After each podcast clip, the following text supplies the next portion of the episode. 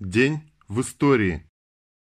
6 июля 1901 года родился Павел Алексеевич Ротмистров, главный маршал бронетанковых войск, герой Советского Союза. В Великую Отечественную войну командовал танковой бригадой, корпусом и затем 5-й гвардейской танковой армией. 6 июля 1909 года родился Сергей Иванович Грицевец, летчик-истребитель, первый дважды Герой Советского Союза. В воздушных боях над Испанией и Халхим-Голом сбил 40 самолетов противника. Грицевец погиб 16 сентября 1939 года во время военных учений РККА на аэродроме Балбасово, рядом с Оршей, когда его самолет был протаранен самолетом другого летчика во время руления перед взлетом. В этот же день 1918 года, во время проведения съезда, левые эсеры предпринимают попытку мятежа в Москве. Блюмкин убивает нового германского посла графа фон Мирбаха. Арестован Дзержинский, председатель ВЧК, занят телеграф. 6 июля 1918 года начался Ярославский мятеж, антисоветское вооруженное выступление в Ярославле. 6-21 июля 1918 года. 29 декабря 1922 года состоялась конференция полномочных представителей делегаций независимых республик России, Украины, Белоруссии и Закавказской социалистической федеративной Советской Республики, объединявшей Азербайджанскую ССР, Армянскую ССР, Грузинскую ССР. Она одобрила проекты декларации и договора об организации СССР. 30 декабря 1922 года открылся первый съезд Советов Союза Советских Социалистических Республик, который юридически оформил образование СССР, утвердил Декларацию об образовании СССР и Договор об образовании СССР, доклад о которых сделал на съезде Иосиф Виссарионович Сталин. Съездом также были проведены выборы Центральной избирательной комиссии СССР. 6 июля 1923 года решение о создании СССР вступило в силу. Тогда же Центральной избирательной комиссией было образовано первое правительство страны. Его возглавил Владимир Ильич Ленин, а первыми субъектами СССР стали четыре союзные республики – РСФСР, УССР, БССР и ЗСФСР, которые в дальнейшем пополнялись новыми субъектами. Первой союзной конституцией, принятой Центральной избирательной комиссией 6 июля 1923 года и единогласно утвержденный 31 января 1924 года Вторым Всесоюзным съездом Советов СССР. В этот же день 1935 года ледокол «Садко» начал первую советскую арктическую высокоширотную экспедицию под руководством Ушакова в целях исследования глубоководных районов арктического бассейна. 1936. О фразе «Спасибо товарищу Сталину за наше счастливое детство». Впервые эта фраза прозвучала 6 июля 1936 года как лозунг, который несли участники физкультурного парада на Красной площади.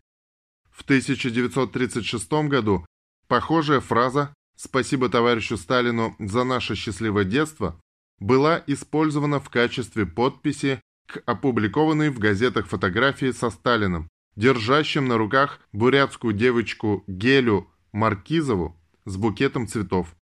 Девочка с цветами рядом с вождем долго являлась символом счастливого советского детства.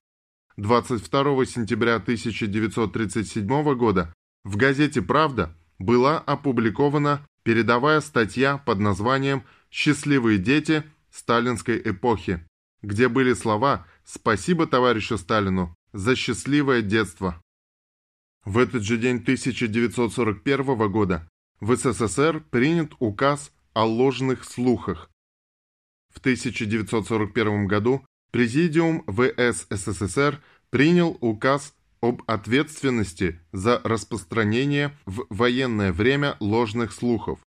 Согласно данному указу, подписанному председателем Президиума Верховного Совета СССР Калининым и секретарем Президиума Верховного Совета СССР Горкиным, распространители ложных слухов, возбуждающих тревогу среди населения, могли быть приговорены военным трибуналом к тюремному заключению сроком от двух до пяти лет. В настоящее время лица, осужденные в соответствии с данным указом, считаются жертвами политических репрессий. 6 июля 1942 года погиб пионер-герой Виктор Захарченко.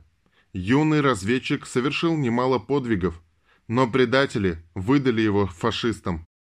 Мальчишке было 13 лет. 1943. Самый результативный воздушный бой. За два года боев Александр Константинович Горовец совершил 74 боевых вылета, уничтожил 11 немецких боевых самолетов лично и 6 в группе, а также 40 автомашин и 24 повозки. 6 июля 1943 года Горовец заметил большую группу юнкерсов, летящих на бомбардировку наших позиций. Рация Горовца вышла из строя, и ведомый, увлекшись боем с истребителями, потерял командира из виду. Пока ведомый дрался с Ме-109, Горовец развернул свой истребитель и один бросился на бомбардировщики. Первой же очередью он сбил флагмана, Затем Горовец стремительно атаковал следующего врага. Он бил с короткой дистанции, проводя истребитель почти вплотную к бомбардировщикам. Вспыхнул и развалился в воздухе на куски второй «Юнкерс». Затем загорелся третий. Строй немцев распался. Они стали рассредотачиваться, а Горовец все снова и снова дерзко шел в атаку. Так он сбил восемь самолетов противника, когда был израсходован боезапас, он нанес удар винтом по хвостовому оперению девятого бомбардировщика. Возвращаясь на поврежденном самолете на свой аэродром, Горовец попал под неожиданный удар четырех вражеских истребителей ФАУВ-190. Он начал маневрировать, уворачиваться от вражеских очередей, но силы были слишком неравными. Его самолет был подбит, и отвесно пошел к земле. Горовец открыл фонарь и дернул кольцо парашюта, но спастись не удалось. Горовцу Александру Константиновичу посмертно было присвоено звание Героя Советского Союза.